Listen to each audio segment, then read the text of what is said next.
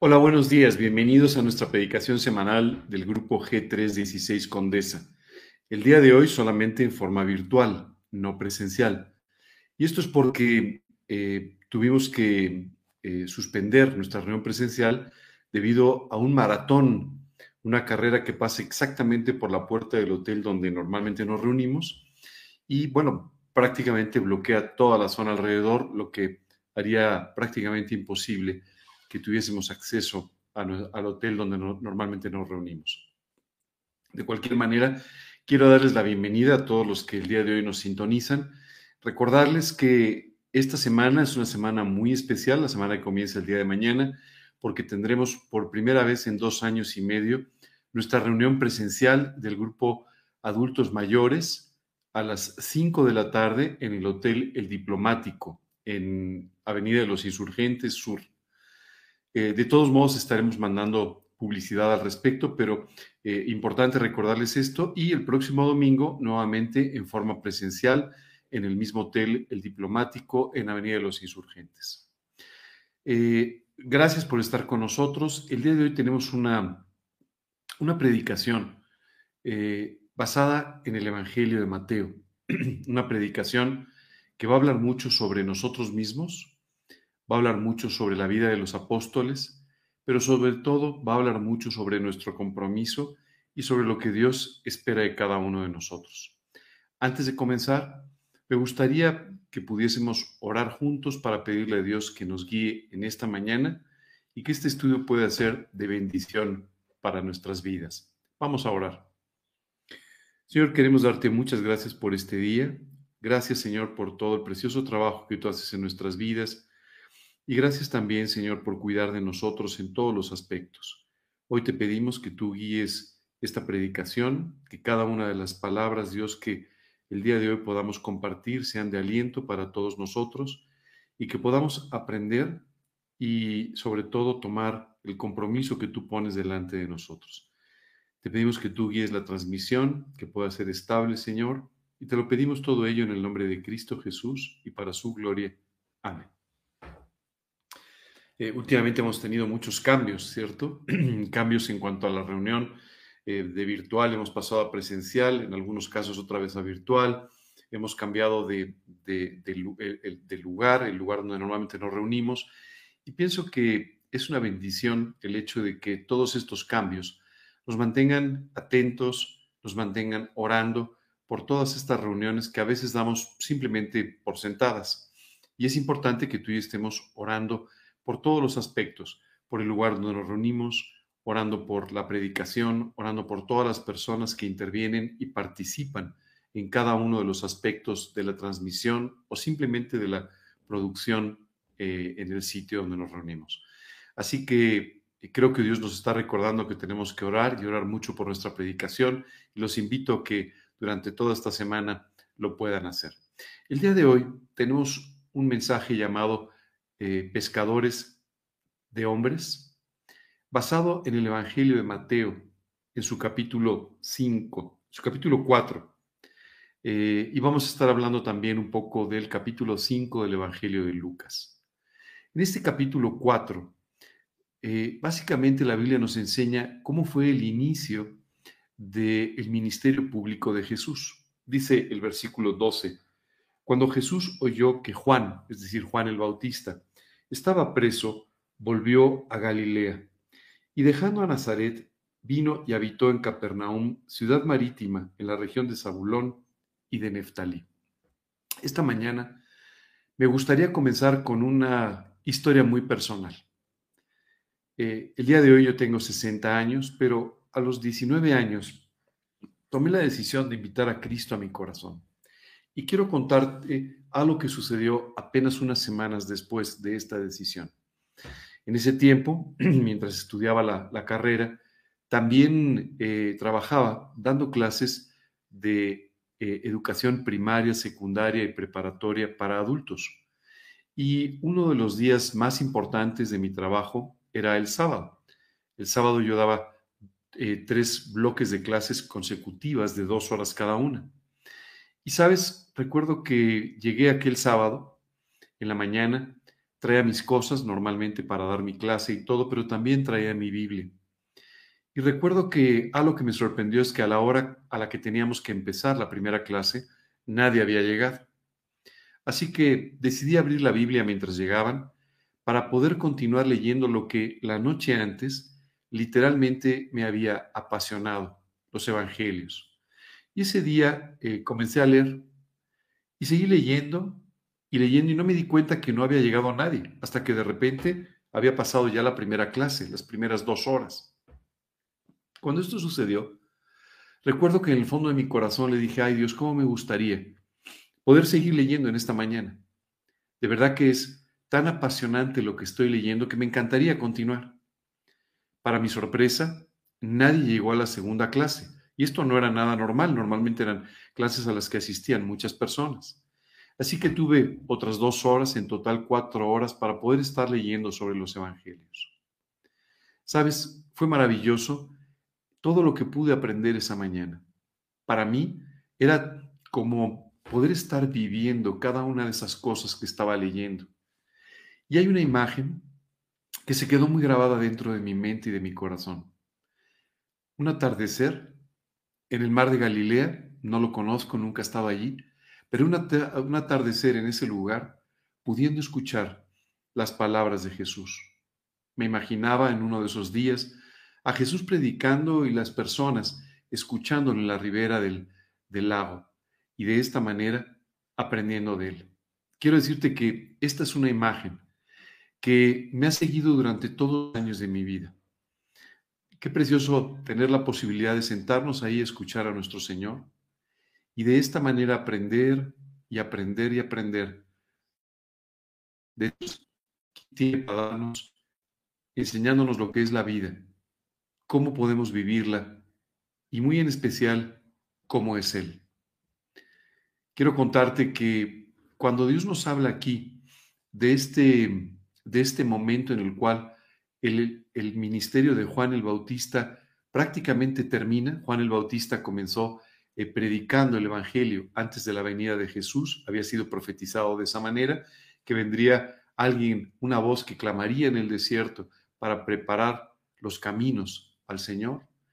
Y Juan el Bautista literalmente predicó en Israel, llamando la atención de la gente y diciéndole, el tiempo viene, el tiempo se ha acercado y el reino de Dios literalmente está a nuestras puertas. Sabes, si el día de hoy tú y yo pensamos en nuestra situación actual, es muy parecida. Hoy no tenemos a Juan el Bautista, pero sí tenemos a la Escritura mostrándonos que estamos cerca de la segunda venida de nuestro Señor. Sabes, cuando el ministerio de Juan termina, Jesús entonces toma una decisión y es moverse de la ciudad de Nazaret, donde él vivía, a la ciudad de Capernaum, a las orillas de este llamado Mar de Galilea, en realidad es un lago, el lago de Genezaret, pero eh, él se mueve entonces de este lugar donde había vivido por años, donde su familia había vivido por años, el lugar que Isaías había profetizado que sería la residencia del Señor Jesús y de su familia, y se mueve de esta manera a otra ciudad, a Capernaum. ¿Sabes qué me llama mucho la atención? ¿Por qué Jesús vivió en Galilea? ¿Por qué no vivió en Jerusalén? ¿Por qué no vivió en alguna ciudad próxima o cercana a Jerusalén? Finalmente, él se hizo un hombre en Belén, un lugar bastante cercano a Jerusalén. Pero ¿por qué Galilea? Déjame explicarte un poco, porque tiene un gran significado. Galilea, o también llamada Galilea de los Gentiles, era una región en la que vivían todos aquellos judíos que después de, del regreso, de la invasión, después del regreso del pueblo de Israel, no habían podido probar sus orígenes, no habían podido probar a qué familia pertenecían. En pocas palabras, eran un poco los menospreciados dentro de Israel porque se les consideraba casi casi gentiles, casi casi no judíos. Era entonces una región en la que en realidad, pues Israel no se fijaba mucho. Y sin embargo, este fue el lugar donde Jesús decidió no solamente vivir una buena parte de su vida, sino también comenzar su ministerio. Cada vez que pienso en Galilea, pienso en mi propia vida. Bueno, así como los galileos no tenían un derecho real de vivir en Israel, creo que yo tampoco tenía ningún derecho real de ser parte de la familia de Dios. Por un lado, mi vida había estado totalmente separada de Dios, muy lejos de las enseñanzas del Evangelio. No lo merecía, pero sin embargo, Jesús salió a mi encuentro para darme el gran privilegio de poder conocerlo y ser parte de su familia. Sabes, esto es maravilloso, porque una y otra vez cuando Jesús habla de su ministerio, dice frases como, no he venido a llamar a justos, sino a pecadores al arrepentimiento. Los sanos no tienen necesidad de doctor, sino los enfermos. Yo he venido a buscar a los enfermos. Una y otra vez nos encontramos estas palabras que nos hablan de cómo Dios quiere darnos una segunda oportunidad. La primera oportunidad la hemos echado todos a perder. Todos hemos pecado en muchas formas en nuestra vida, pero Dios quiere darte hoy una segunda oportunidad. Quiere darte la oportunidad de que le conozcas. Quiere darte la oportunidad que no mereces de ser llamado su hijo y ser parte de la familia de Dios y del reino de los cielos. Qué precioso entender que de alguna manera tú y yo somos parte de esa Galilea de los gentiles, el lugar donde Jesús eligió vivir su juventud y comenzar su ministerio. En Capernaum, él conoció allá a la ribera del, del mar de Galilea, conoció a varias familias, conoció a muchas personas, pero entre ellos conoció a dos personas muy importantes. Vamos a ver qué dice la escritura. Dejando Nazaret, vino y habitó en Capernaum, ciudad marítima, en la región de Zabulón y de Neftalí, para que se cumpliese lo dicho por el profeta Isaías cuando dijo, tierra de Zabulón y tierra de Neftalí, camino del mar al otro lado del Jordán, Galilea de los gentiles. El pueblo, asentado en tinieblas, vio gran luz, y los asentados en región de sombra de muerte, luz resplandeció sobre ellos. Desde entonces comenzó Jesús a predicar y a decir, arrepentíos, porque el reino de los cielos se ha acercado. Qué increíble la predicación de Jesús. Se acerca con todas estas personas y les dice, arrepiéntanse. Cambien la forma en la que ven la vida y cambien la forma en la que ven su eternidad y su relación con Dios. Sabes, Jesús no estaba predicando a una nación que no supiera de él, sino a una nación que había oído mucho de él, que había escuchado a los profetas, que había escuchado sobre su necesidad espiritual y que hoy, en ese momento, estaba totalmente separada de Dios. ¿Te das cuenta de la proximidad con nuestra propia vida? Sin duda, por el país o los países en los que estamos, en los que vivimos, eh, eh, aquellos que nos sintonizan desde diferentes lugares, sin duda has escuchado muchas veces de Dios. Sin duda has escuchado la cruz y has, has escuchado sobre Jesucristo. Pero también es importante que escuches este mensaje de parte de Dios. Arrepiéntete. El día de hoy, Jesús ha salido a buscarte multitudes no llegaron a buscarlo a Nazaret, sino que él fue a Capernaum, donde comenzó su ministerio para que, ahí sí, las multitudes escuchasen este mensaje tan importante sobre el arrepentimiento. Esta mañana quiero recordarte que tienes que arrepentirte, que si aún no conoces a Cristo, si aún no has tenido la maravillosa oportunidad de invitarlo a tu corazón como tu Señor y Salvador, hoy te arrepientas. ¿Qué significa la palabra arrepentimiento? Significa reconocer que no hemos vivido en la forma correcta. Significa reconocer que hemos cometido muchos errores y que esos errores tienen una consecuencia, una consecuencia en esta vida y una consecuencia en la eternidad. Arrepentirnos significa reconocer que estos errores son mucho más graves de lo que pensábamos y que han destruido nuestra vida, la vida de quienes nos rodean y sin duda nos condenarían eternamente. Esta mañana quiero invitarte a que tomes la decisión de reconocer estas cosas que en tu corazón sabes que son ciertas y que te arrepientas. ¿Por qué tenemos que arrepentirnos? Porque el reino de los cielos se ha acercado porque Jesús ha salido a buscarnos, ha salido a nuestro encuentro para decirnos que nos ama, que quiere que lo conozcamos, que quiere que vivamos en una relación personal con Él y que quiere que seamos perdonados, limpiados y redimidos por toda la eternidad. No dejes pasar esta oportunidad.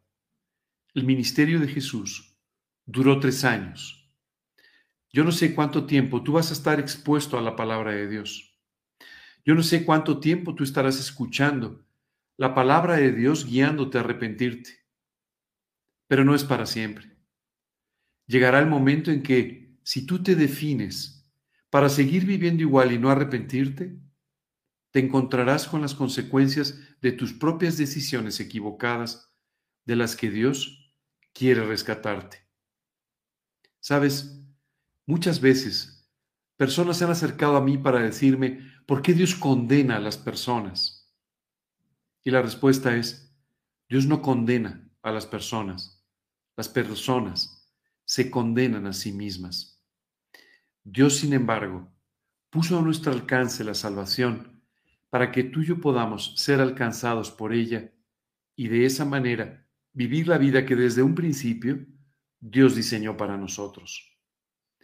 Hoy te invito a que te arrepientas. Hoy el reino de los cielos se ha acercado a ti. Hoy el Señor Jesucristo te está invitando a tomar esta decisión, recordándote que murió en una cruz en el monte Calvario para pagar por todos tus pecados, para expresarte su amor y extenderte su misericordia.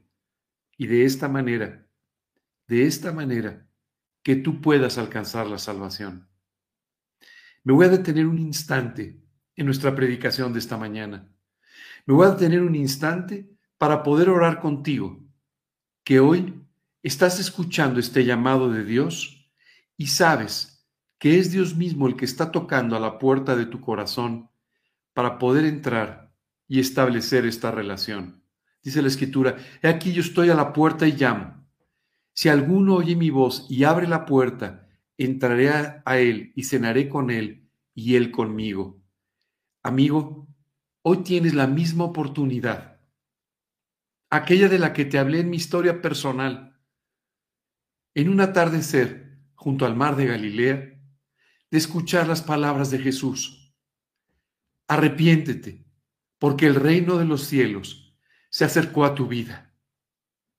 Porque Dios está tocando la puerta de tu corazón porque quiere tener una relación personal contigo y poder expresarte en una forma cada vez más amplia el amor que tiene por ti. Hoy quiero invitarte a que oremos por un instante antes de continuar con nuestra enseñanza, porque de nada te serviría seguir escuchando una enseñanza sobre los apóstoles de Jesús cuando tú tienes hoy que tomar una decisión por Cristo primero. Hoy te invito a que me acompañes en esta oración y digas en tu corazón las palabras que voy a repetir delante de Dios. Inclinemos nuestro rostro, cerremos nuestros ojos y repitamos estas palabras. Señor, hoy quiero darte gracias por el profundo amor que tienes por mi vida. Gracias Dios por salir a mi encuentro. Gracias porque hoy el reino de los cielos se ha acercado a mi vida. Hoy, Padre, estoy arrepentido. Quiero pedirte que me perdones por cada pecado por cada falta, por cada error que he cometido en mi vida. Perdóname, Señor. Me arrepiento de haber actuado, de haber pensado y de haber hablado de esa manera. Hoy te pido que me perdones, que limpies mi corazón, que limpies mi vida y confiando en lo que Jesús hizo por mí en la cruz del Calvario, hoy Señor, quiero pedirte que por su sangre derramada en la cruz, perdones mis pecados y limpies mi vida. Señor, te invito a mi corazón como mi Dios, como mi Salvador personal y como el Señor y soberano de mi vida. Señor, entra a mí Sálvame, guía mi vida y dame una eternidad a tu lado. En el nombre de Cristo Jesús y para su gloria te lo pido. Amén.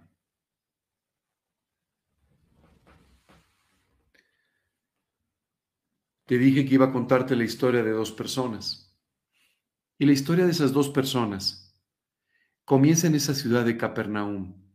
Dos hermanos, Andrés, Simón, dos pescadores, dos hombres rudos, dos hombres trabajadores, que simplemente eran temerosos de Dios y que habían escuchado la predicación de Juan el Bautista. Estos dos hombres empezaron a seguir a Juan con un arrepentimiento genuino y queriendo que Dios preparara sus corazones para su encuentro con el Señor Jesucristo. Hay un momento en el que, después de haber escuchado y seguido a Juan, Andrés conoce a Jesucristo, conoce a Jesús.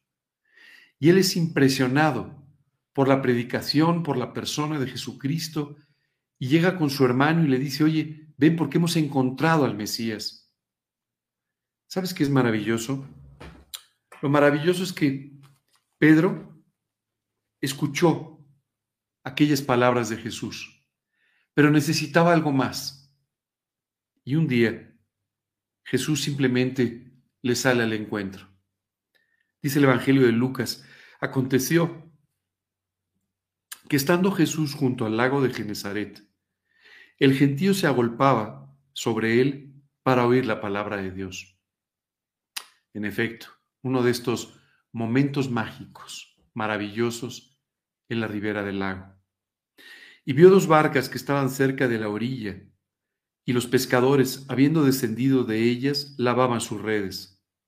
Y entrando en una de aquellas barcas, la cual era de Simón, le rogó que la apartase de tierra un poco, y sentándose enseñaba desde la barca a la multitud. Cuando terminó de hablar, dijo a Simón, boga mar adentro, y echad vuestras redes para pescar. Sabes, Jesús siempre se ha dirigido a las multitudes para después hablarle a las personas en lo individual. Grandes predicaciones multitudinarias, pero sale a buscar a cada persona en lo individual como lo hizo esta mañana contigo. Y Pedro simplemente, Simón, no entendió. Acababa de regresar de toda una noche en la que había estado tratando de pescar y no le había ido bien. Y entonces no entendió por qué Jesús le pidió que una vez más saliera hacia el mar. Respondiendo Simón le dijo, Maestro, toda la noche hemos estado trabajando y nada hemos pescado, mas en tu palabra echaré la red. Y habiéndolo hecho, encerraron gran cantidad de peces y su red se rompía. Para un pescador, un cambio tan dramático de no pescar nada a prácticamente no poder sacar todo lo pescado, solamente manifestaba un milagro, no una gran habilidad, no un cambio en la temperatura del agua, sino un auténtico milagro que solamente Dios podía estar haciendo. Fíjate la reacción de Pedro, porque en este momento tú y yo vamos a entender de qué se trata la palabra arrepentimiento y qué es una conversión. Dice el versículo 7, Y entonces hicieron señas a los compañeros que estaban en la otra barca para que viniesen a ayudarles. Y vinieron y llenaron ambas barcas de tal manera que se hundían. Viendo esto Simón, escucha bien, viendo esto Simón, cayó de rodillas ante Jesús diciendo, apártate de mí, Señor, porque soy un hombre pecador. Esto es exactamente lo que tú y yo le dijimos a Jesús hace unos minutos. Señor, soy un hombre pecador. Y aquí Simón dijo, esto es un milagro. Quien está delante de mí es el Señor Jesús, es el Mesías. El reino de Dios ha venido delante de mí, ha salido a buscarme. Y hoy, hoy me doy cuenta que soy un hombre pecador. Eso se llama arrepentimiento.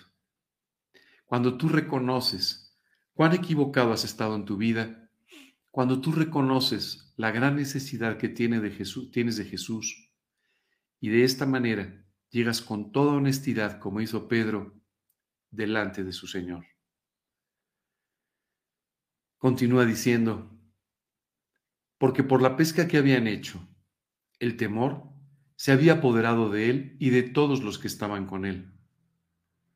Y asimismo, Jacobo y Juan, hijos de Zebedeo, que eran compañeros de Simón, pero Jesús dijo a Simón, no temas, desde ahora serás pescador de hombres.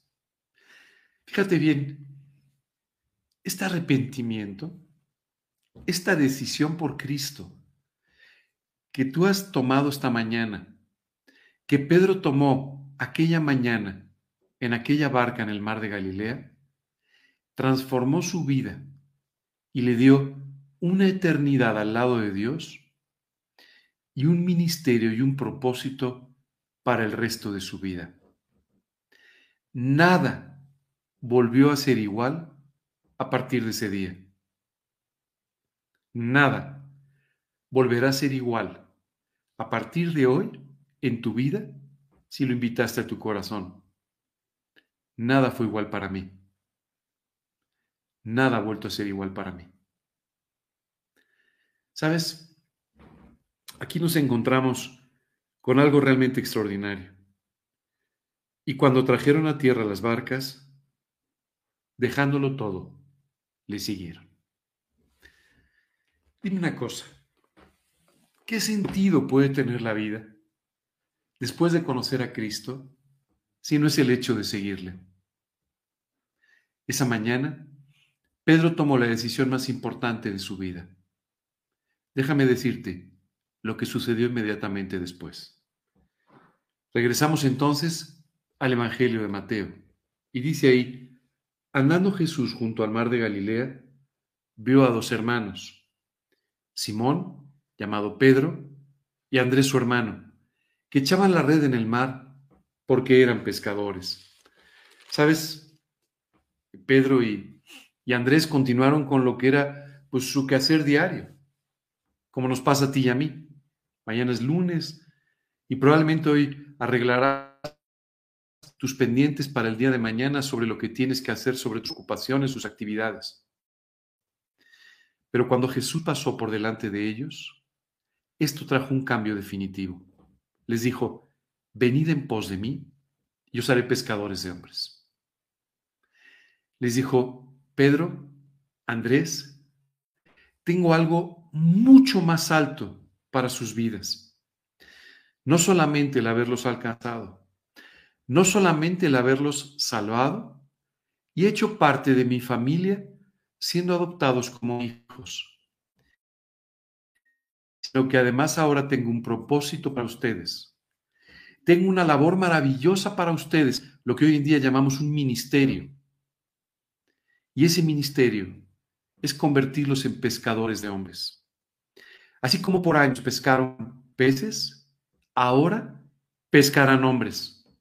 Ahora tendrán un propósito más alto, no el de simplemente alimentar a algunas personas con sus pescados, eh, eh, conseguir algo de dinero para sus gastos con el pescado, sino que ahora van a poder ser pescadores de hombres y de esta manera cumplirán con una labor espiritual que cambiará las vidas de muchas personas. El fin de semana pasado estaba con unos primos. Eh, coincidimos para pasar unos días de vacaciones juntos. Y entonces, en una oportunidad, comenzamos a compartir con ellos de Cristo. Compartimos, empezamos a hacerlo a través de explicarles algunas actividades de mi parte. Y hubo un momento que simplemente les dije, mira, esto es realmente a lo que yo me dedico. También tengo un hobby que es mi trabajo, que es el que, bueno, me permite pagar mis cuentas. Pero en realidad, esta es la parte importante de mi vida. Esto es lo que me define, esto es lo que soy y esto es para lo que quiero vivir. Esa mañana, Pedro, Andrés, tuvieron que tomar una decisión ante el llamado de Jesús. La decisión es, ¿Me vas a seguir? Porque si dejas todo y me sigues, si seguirme se convierte en lo más importante de tu vida, te voy a dar un objetivo, un propósito y un ministerio eterno que hoy ni te imaginas. Te voy a hacer un pescador de hombres. Aquí es donde la historia se vuelve otra vez personal. Porque hoy Jesús te está llamando a ti, a ti que lo conoces, a ti que ya tomaste esta decisión de invitarlo a tu a ti que le llamas tu maestro, tu Señor y tu Salvador, porque hoy te está diciendo, deja todo y sígueme. Que seguirme se convierta en lo más importante de tu vida. Sea el propósito y lo que define tu vida y entonces te haré un pescador de hombres. Entonces voy a permitir que tú puedas compartir el Evangelio con otras personas, que puedas llevar las buenas nuevas de salvación a tantas personas cuyas vidas Dios quiere transformar. ¿Sabes? Qué maravillosa oportunidad de que tu vida tenga un sentido eterno. Esta mañana, Dios te está pidiendo que dejes todo y le sigas. ¿Qué vas a hacer ante esa invitación? No te está invitando a que simplemente escuches una predicación cada domingo o tomes un estudio de la Biblia entre semana y sepas un poco más de la escritura.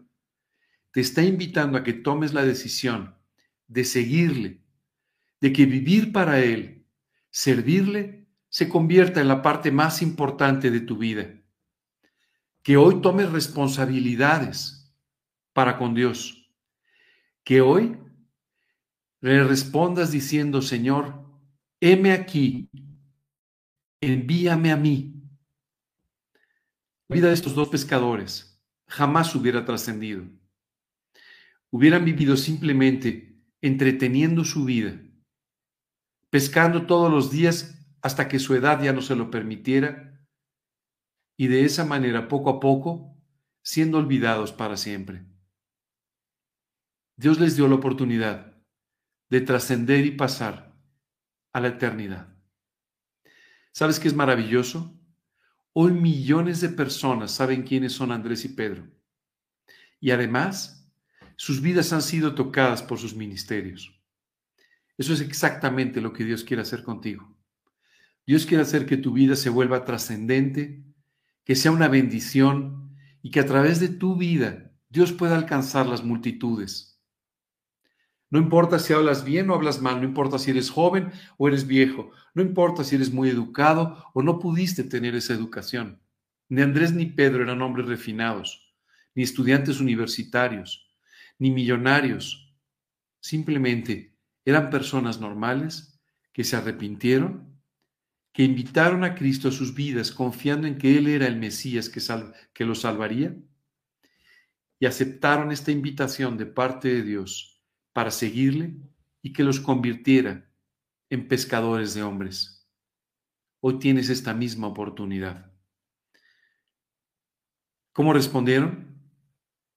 El siguiente versículo dice, Ellos entonces, dejando al instante las redes, le siguieron. Muchas veces las personas nos preguntan, oye, ¿cuáles son las características de un discípulo? Y a veces la gente está esperando que le digas que tenga tal edad, tal educación, tal preparación, que sea así, que sea asado. La única respuesta es, un discípulo es aquel que está dispuesto a dejar todo, todo, y seguir a su Señor. Si tú estás dispuesto a dejar todo y seguir a, tu Señor, realmente eres un discípulo. Hoy en día el término discipulado, o el término discipular, o el término discípulo, se utiliza para muchas cosas. Hoy en día parece que ser un discípulo es una especie de etiqueta que te da cierto nivel espiritual dentro de la iglesia.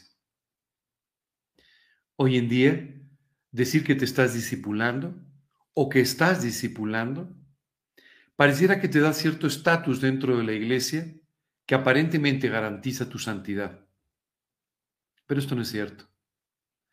Un discípulo no es el que hace estas cosas o el que pretende este reconocimiento. Un discípulo es el que está dispuesto a dejar todo, todo para seguir a Jesús. El que está dispuesto a entregar su tiempo, el que está dispuesto a entregar su vida, el que está dispuesto a entregar su voluntad, el que está dispuesto a ser transformado.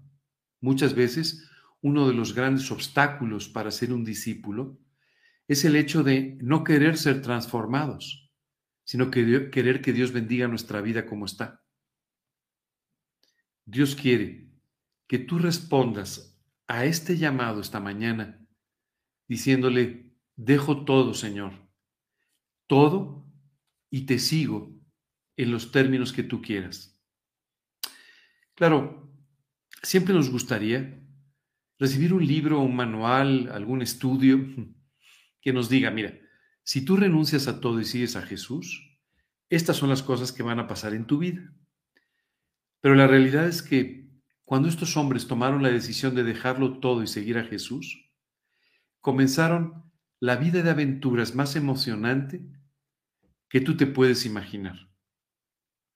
No sabían lo que sucedería cada día, no, no saben lo que sucedería eh, en cada momento con sus vidas, ni cómo Dios la usaría, pero decidieron confiar en que Dios cuidaría de sus vidas y cumpliría la promesa de convertirles en pescadores de hombres. En una oportunidad, Jesús le dijo a un religioso, el viento sopla de donde quieres y oye su sonido, mas ni sabes de dónde viene ni a dónde va. Así es todo aquel que es nacido del Espíritu. Encomiéndale tu vida a Dios y de esta manera dejarás de tener temor por el día de mañana. Ayer conversaba con una persona y hablábamos de cómo en ciertas edades las personas tienen que, bueno, pues preocuparse por su futuro y, tener alguna inversión o, ver qué van a hacer. y te diría que esto es parte de la sensatez y la responsabilidad de una persona.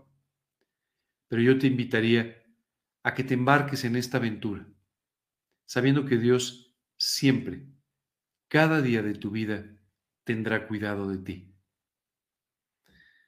Pasando de allí, vio a otros dos hermanos, Jacobo, hijo de Zebedeo, y Juan su hermano, en la barca con Zebedeo su padre, que remendaban redes. Aquí se encuentra con otros dos hermanos, otros dos hermanos dedicados al mismo oficio, en este caso trabajando para su padre. Y los llamó. Y ellos dejando al instante la barca y a su padre, le siguieron. Fíjate, aquí hay una, una connotación más. No solamente dejaron la barca, y aquellas cosas a las que se dedicaban, sino dice, dejaron también a su padre. Déjame decirte las palabras de Jesús. El que deja padre, madre, hermanos, todas las cosas por seguir a Jesús, recibirá cien veces más en esta vida y la vida eterna. Qué maravilloso entender que Dios quiere darnos una vida extraordinariamente abundante, aun cuando tú y yo tenemos que renunciar a ciertas cosas que son necesarias para que de esta manera podamos seguir a Cristo. Y recorrió Jesús toda Galilea, enseñando en las sinagogas de ellos y predicando el Evangelio del reino y sanando toda enfermedad y toda dolencia en el pueblo. Sabes, Jesús aquí estaba comenzando su ministerio público. Un ministerio y una predicación que duró aproximadamente tres años y que se extendió por todo Israel, empezando en Galilea, se extendió por todo Israel. Y que básicamente se enfocaba en, primero, compartir el Evangelio, las buenas noticias de salvación con cada persona que quisiera escucharlo. Hubo momentos en que auténticas multitudes siguieron a Jesús. Hubo momentos en que Jesús trató simplemente con una persona o solo con sus discípulos. Pero en todo caso, siempre, siempre predicó el Evangelio. Siempre le dijo a la gente cómo poder venir a Cristo. Siempre le dijo a la gente cómo poder tomar esta decisión. Hace, hace dos años, Recibí una invitación preciosa de una, gran institución, Sociedades Bíblicas, para poder participar en algunas de las campañas evangelísticas que ellos llevan a cabo. Me invitaron a predicar y en algunos casos eh, me indicaron ciertos temas sobre los que les gustaría que hablase. Sabes, mi respuesta fue con todo gusto. Puedo participar siempre y cuando en cada ocasión pueda compartir el plan de salvación, pueda compartir el Evangelio de Jesucristo. Qué bueno que podamos hablar de muchas enseñanzas. Qué bueno que tú y yo podamos hablar de muchas cosas que Dios tiene para nosotros. Pero la realidad es que en cada momento en el que tenga oportunidad, compartiré de Cristo, porque eso es lo único importante en esta vida. Eso es lo que Dios quiere, convertirte en un pescador de hombres. Que todos los días, a través de tu mensaje, de tu predicación, de tu vida, de tu testimonio, eches las redes como hace un pescador, para de esa manera encontrar a todas aquellas personas a las que Dios está buscando para su salvación. Esto fue lo que comenzó a hacer Jesús, predicar el Evangelio. Pero dice todavía algo más sanando toda enfermedad y toda dolencia en el pueblo. ¿Sabes? La enfermedad entró al mundo por causa del pecado. Y hoy en día tú y yo sufrimos profundamente, la gente, el mundo entero sufre profundamente por causa de las enfermedades y de las dolencias. Hoy lo tenemos seguramente más presente por lo que ha sucedido estos dos años y medio. Pero la realidad es que así ha sido desde el principio.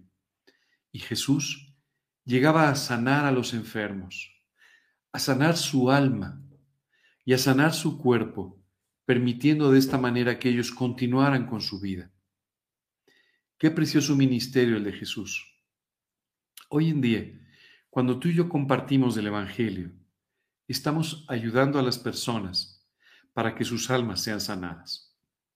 Y a través de la salud de su alma, también muchas de sus enfermedades sean sanadas.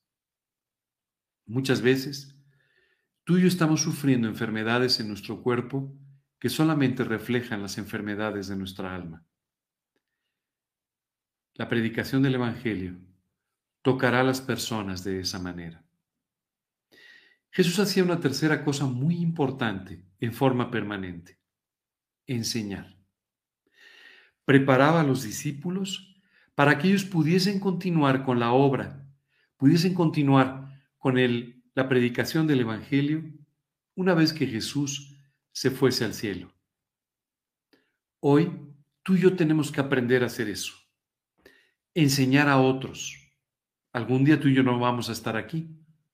Por otro lado, nuestra capacidad solamente es poder predicar o enseñar a un grupo de personas cerca de nosotros o cerca del lugar donde vivimos, pero Dios quiere que el Evangelio sea predicado a toda criatura. Por tal motivo, tú y yo tenemos que enseñar a otros. Tenemos que enseñarles sobre las verdades del Evangelio, las verdades de la Escritura, cómo vivir la vida cristiana. Eso es, eso es muy importante. Esa es otra de las tareas que Jesús llevó, llevó a cabo durante estos tres años. Por otro lado, Jesús alimentó literalmente a las multitudes cuando ellas tenían hambre. Hoy vivimos en un mundo que tiene hambre y sed de justicia. Un mundo que no encuentra una solución para sus vidas y que necesita ser alcanzado, alimentado y saciado por Dios permanentemente. Este es otro ministerio importante que llevan a cabo los pescadores de hombres. Esta mañana espero que escuches el llamado. Y se difundió su fama por toda Siria, y le trajeron todos los que tenían dolencias, los afligidos por diversas enfermedades y tormentos, los endemoniados, lunáticos y paralíticos, y los sanó. Y le siguió mucha gente de Galilea y de Decápolis, de Jerusalén, de Judea y del otro lado del Jordán. ¿Sabes qué me impresiona? Jesús comenzó su ministerio en aquel lugar olvidado, perdido, Galilea de los gentiles, el lugar que no era atractivo para nadie. Pero las multitudes comenzaron a llegar de todo Israel, incluso de Siria, a escuchar a este Mesías maravilloso que transformaba las vidas de las personas. ¿Hasta dónde puede llegar tu ministerio? ¿Hasta dónde puede llegar la predicación del Evangelio a través de tu vida? Hasta personas que ni conoces. Hasta personas que ni sabes quiénes son. Y que hoy estarán escuchando por tu vida o por la vida de aquellos a quienes alcanzaste y discipulaste. Qué maravilla a lo que Dios nos está llamando. Pero la pregunta persiste. ¿Estarás dispuesto a dejar todo en esta mañana y a seguirle? ¿Estarás dispuesto convertirte en un auténtico pescador de hombres? ¿Estarás dispuesto a que Dios pueda partir tu vida para alimentar las multitudes? ¿Estarás dispuesto a que Dios alcance a muchas personas a través de tu testimonio y tu predicación? Sí, yo sé. Esto implica morir a ti mismo. Esto implica dejar aquellas cosas que amas, aun aquellos a quienes amas, y solo seguir a Jesús. Un famoso líder de Israel, después de exponer delante del el pueblo esta gran necesidad, esta gran verdad, simplemente les dijo, no sé qué decisión tomen ustedes, pero yo y mi casa a Dios serviremos. Esta mañana yo no sé qué decisión tomes tú, pero quiero compartirte la que yo ya tomé. Yo y mi casa a Dios serviremos. El día de hoy nos vamos a quedar hasta aquí. Creo que hay mucho que pensar y hay un par de decisiones importantes que tomar. Hoy, efectivamente, estuviste en la mañana y el atardecer al lado del mar de Galilea. Jesús pasó. Jesús se volvió a hablarte y a llamarte. Ahora es tu decisión. Que Dios te bendiga en esa decisión la más importante, la que le dará sentido y propósito a tu vida, sin importar tu edad, sin importar tu capacidad o tus posibilidades. El Dios de los milagros hará milagros en tu vida y en la vida de aquellos que te rodean si tú le entregas hoy tu vida. Vamos a terminar con una oración. Espero le pueda responder, heme aquí, envíame a mí. Esto cambiará tu vida. Vamos a orar. Señor, te quiero dar muchas gracias en esta mañana por haber pasado delante de mi vida una vez más y por haber extendido esta preciosa invitación para vivir para ti. Hoy, Señor, quiero dejar todo lo que tengo y todo lo que soy y solamente seguirte, con todo mi corazón, con todo mi tiempo, con toda mi voluntad. Señor, quiero ser uno de tus discípulos.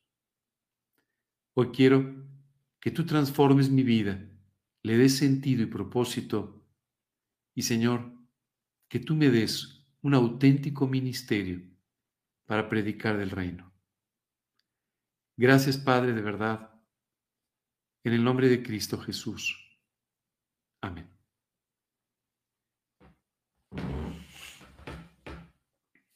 Muy bien, pues no me queda más que agradecerles por haber estado con nosotros en esta mañana. Invitarles a que nos acompañen el próximo sábado a las 5 de la tarde en nuestra reunión de adultos mayores. Eh, eh, no te preocupes si tienes 62 y no 65, puedes ir. Y si tienes 55 pero nos quieres acompañar, siempre bienvenidos. Es una reunión que va a ser seguramente muy emotiva. Hace dos años y medio que no nos reunimos. Por primera vez nos vamos a volver a ver y volveremos a compartir las enseñanzas de la Biblia juntos. El próximo domingo a las 11 de la mañana nos encontraremos también en nuestra predicación del grupo G316 Condesa, también en el Hotel El Diplomático o a través de nuestras redes en YouTube, en Facebook, donde podrás sintonizarnos en vivo o escuchar un poco más tarde este mismo mensaje. Eh, quisiera ver si hay alguna pregunta que contestar. Déjenme ver si hay alguna preguntita por aquí que se me haya pasado. Dice Genoveva Troncoso, gracias, qué grande bendición, hablemos de Cristo. Saludos, que Dios los bendiga grandemente, que Dios le bendiga grandemente. Carol Gómez, gracias a Dios por el pastor Ángel Rodríguez y su esposa María. Dios los siga bendiciendo como hasta ahora, gran testimonio pues gracias a Dios es el testimonio de Jesús en nuestras vidas en realidad. Mm. Eh, bueno, hay algunos comentarios más. Eh, Rubén Navarrete nos pide saludar a, Mónica, su sobrina, eh, que espero nos esté escuchando en esta mañana y, espero que, Dios la bendiga mucho. bueno, pues si no hay ninguna otra pregunta, les quiero mandar un abrazo desde aquí eh, que tengan un gran fin de semana y el próximo fin de semana nos vemos sábado y o domingo. Que Dios los bendiga.